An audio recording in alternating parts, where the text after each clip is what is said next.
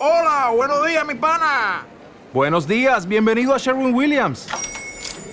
¡Ey! ¿Qué onda, compadre? ¿Qué onda? Ya tengo lista la pintura que ordenaste en el ProPlus app. Con más de 6.000 representantes en nuestras tiendas listos para atenderte en tu idioma y beneficios para contratistas que encontrarás en aliadopro.com. En Sherwin Williams somos el aliado del PRO.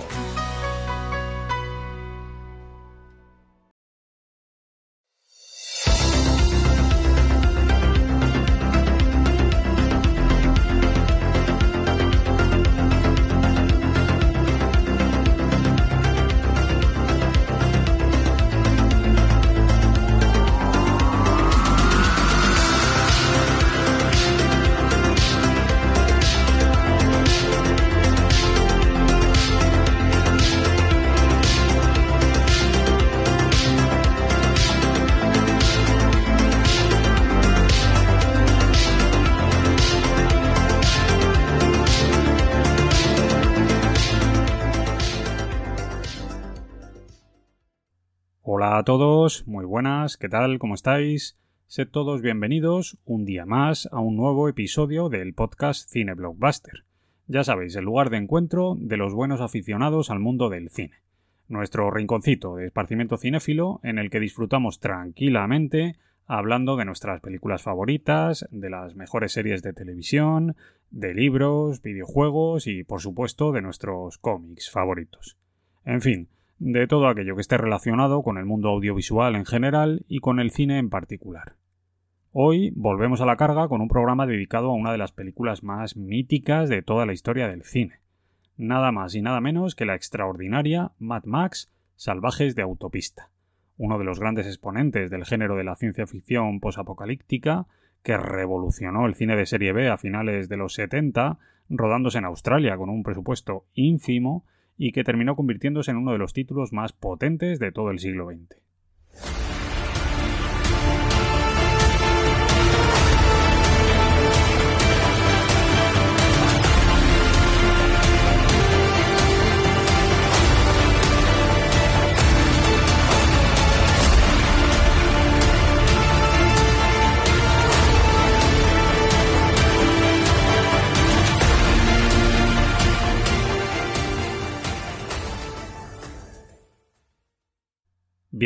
Pues lo primero que vamos a hacer, como siempre, es echar la vista atrás para recordar cuáles eran las películas que teníamos en cartelera en el año 1979, cuando se estrenó la película original de la saga Mad Max, para que podamos contextualizar un poco y entendamos mejor lo que supuso esta película en el momento en el que llegó a las pantallas de cine de todo el mundo. Así pues, en 1979, los espectadores pudieron disfrutar del estreno de pelis míticas como Alien el octavo pasajero, The Warriors, Rocky 2, Abismo Negro, La vida de Brian, Moonraker o Star Trek, la película. Todo ello sin olvidar que ese año en los Oscar triunfaron títulos míticos también como Manhattan, Apocalipsis Now y sobre todo Kramer contra Kramer, que ganó un total de cinco premios de la Academia. Mejor película, mejor director, mejor guion adaptado y sobre todo los merecidísimos premios a Mejor Actor para Dustin Hoffman y a Mejor Actriz de Reparto para Meryl Streep, dos mitos vivientes de la interpretación. En el mundo de la música, por otro lado, también tuvimos grandes títulos en aquel 1979, entre ellos temas míticos de Bee Gees, de Supertramp, de Dire Streets, de Police, de ABBA, de los Village People o de Pink Floyd. Sin embargo, si hubo una canción que se ganó un hueco en la historia en aquel lejano 1979, esta fue, sin duda, la mítica Highway to Hell, de ACDC. Un título que, además, nos viene al pelo para el programa de hoy. Así que vamos a escuchar este viejo e inmortal himno del rock and roll.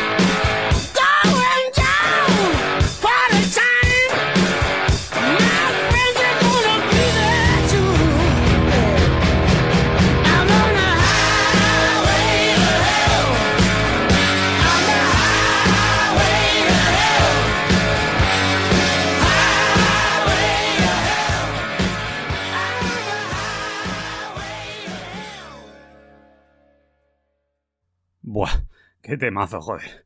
Cómo me gusta ACDC. Pero bueno, venga, vamos al lío. Y lo que toca ahora es hablar de Mad Max, la peli dirigida por el amigo George Miller en el año 1979. ¿Qué puedo contaros de Mad Max?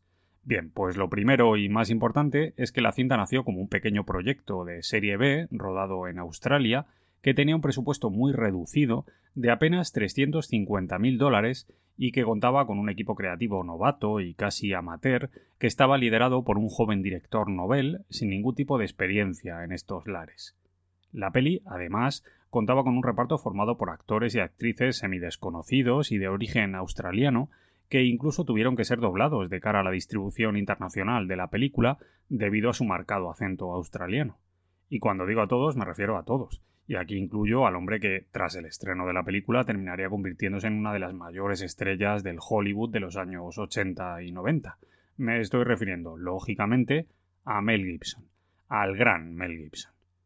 ¿De qué va Mad Max? Bueno, pues la película está ambientada en un mundo posapocalíptico en el que escasean los recursos básicos. La comida, el agua y sobre todo la gasolina.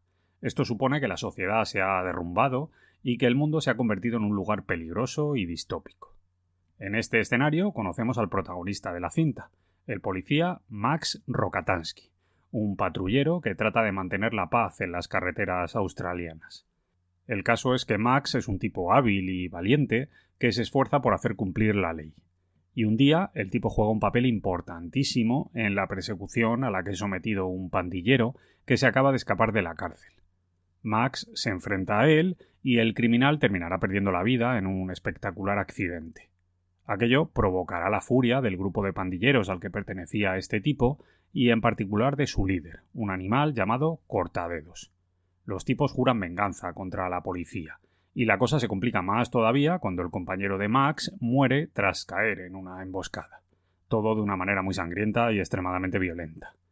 La crueldad de los pandilleros y la pasividad del gobierno corrupto ante lo ocurrido hacen que Max decida renunciar a su condición de policía. El hombre coge su familia y se muda al campo, a un lugar apartado, para tratar de vivir tranquilo, lejos de la violencia que le rodea. Sin embargo, los pandilleros terminan encontrándole y acaban asesinando a su mujer y a su hijo de una manera atroz.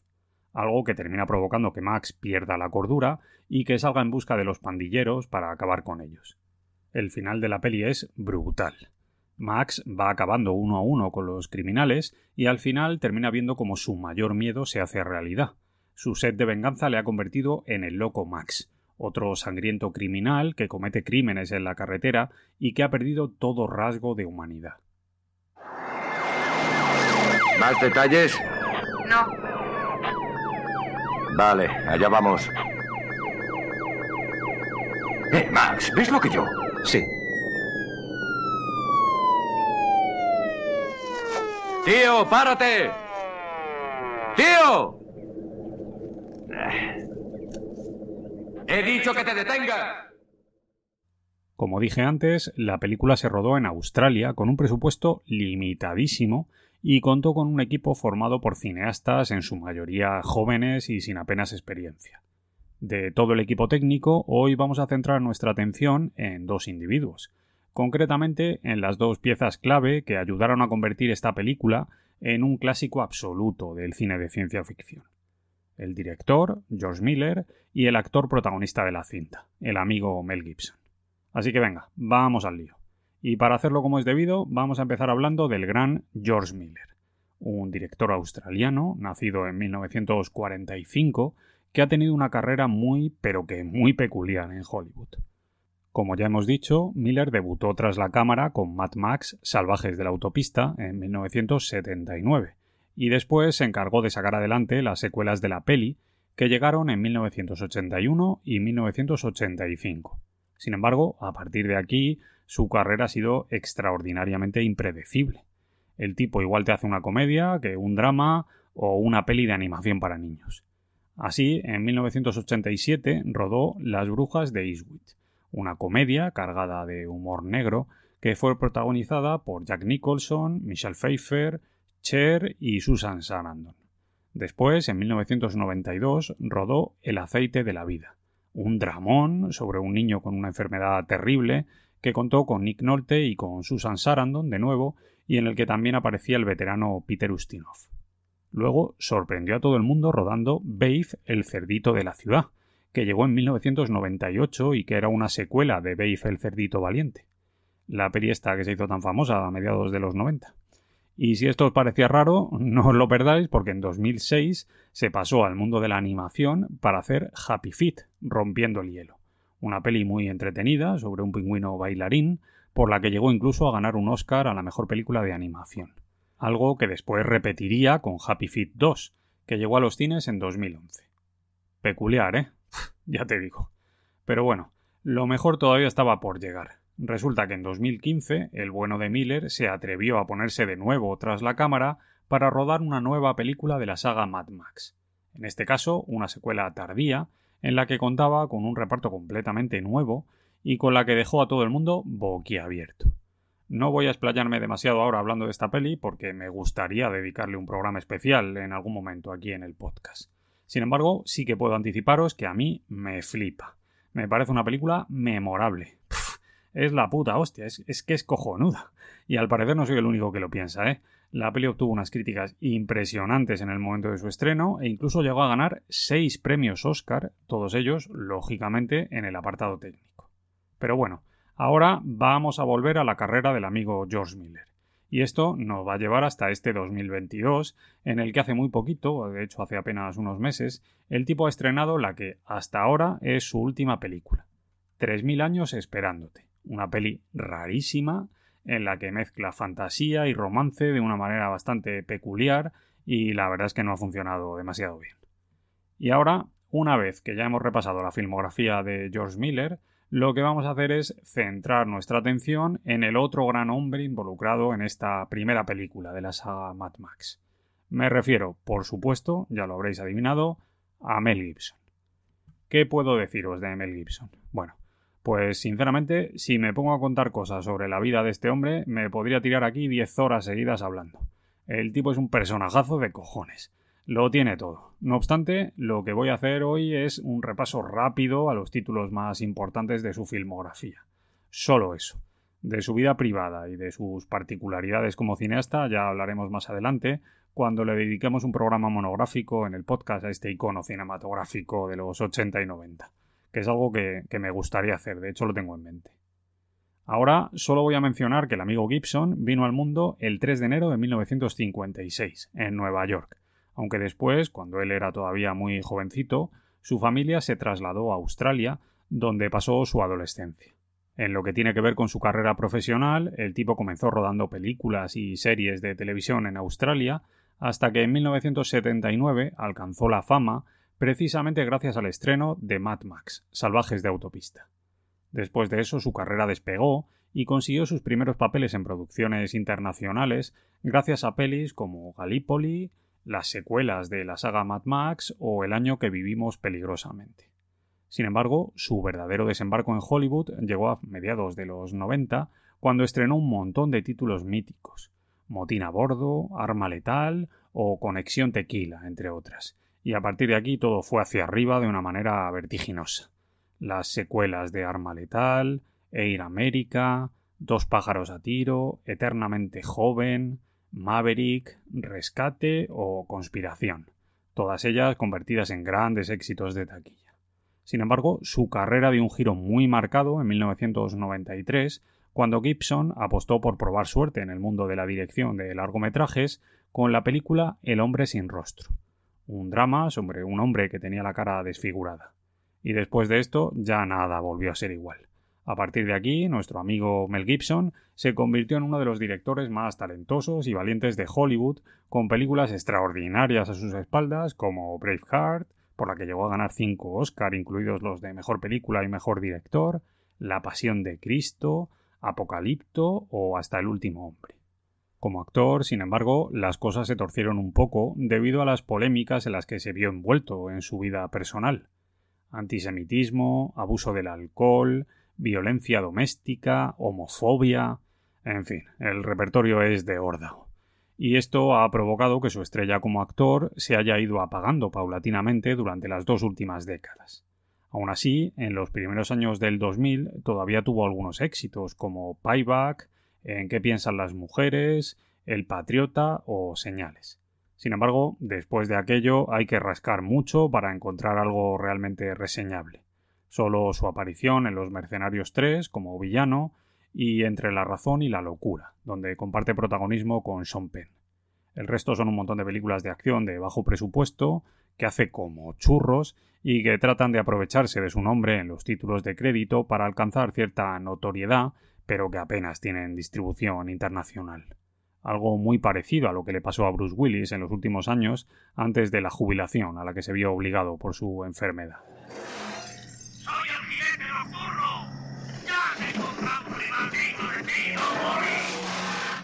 Dios mío, ¿qué pasa? Ni idea, amigo. Acabo de llegar. ¡Soy el jinete nocturno! Fuerza centrada. Nos ha vencido. No puedo reanudar persecución. Mandad una ambulancia. Charlie está herido grave en el cuello. ¡Eh, Max! ¿Me oyes? Adelante, ¿qué quieres? Derrotados al 100%. ¿Estás bien, Anso? Tengo una herida que se curaría en los trópicos. ¿Muchos años? Yo seré el Pokémon. Sí. Averías mecánicas. Averías mecánicas. ¿Me escuchas, Palma? Soy el jinete nocturno.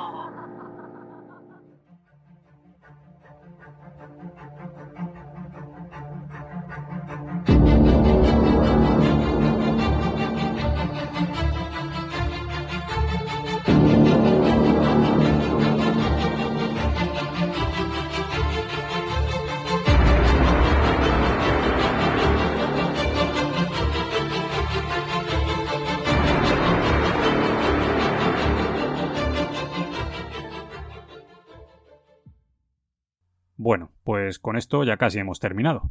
Solo queda decir que Mad Max se estrenó en 1979 y que consiguió un éxito arrollador en todo el mundo. Con un presupuesto de solo 350.000 dólares, la peli logró una recaudación de casi 100 millones a nivel mundial. Y además se convirtió en una película de culto y en una referencia fundamental que influyó de manera notable en el cine de ciencia ficción que se rodó durante las dos décadas posteriores. Además de eso, la película dio el pistoletazo de salida para una de las sagas más potentes y taquilleras de toda la historia del cine. Una saga que, de momento, consta de cuatro películas en total.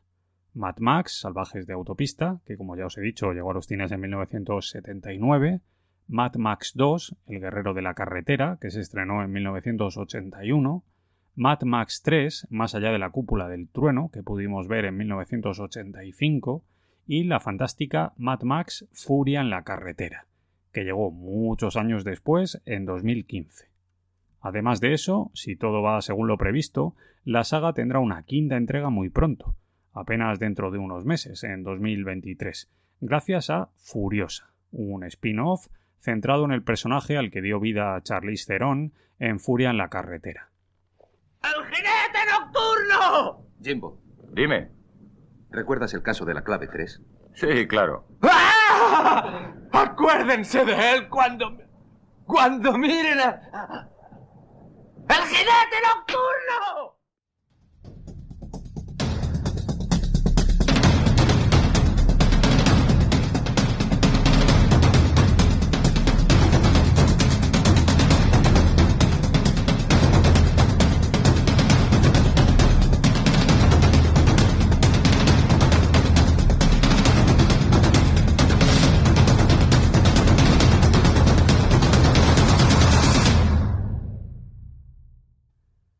Ya está. Por mi parte, nada más. Con esto me despido. Pero antes de marcharme, quiero recordaros que si os ha gustado el contenido del programa, podéis seguirme en iVoox, en Spotify y en el resto de plataformas.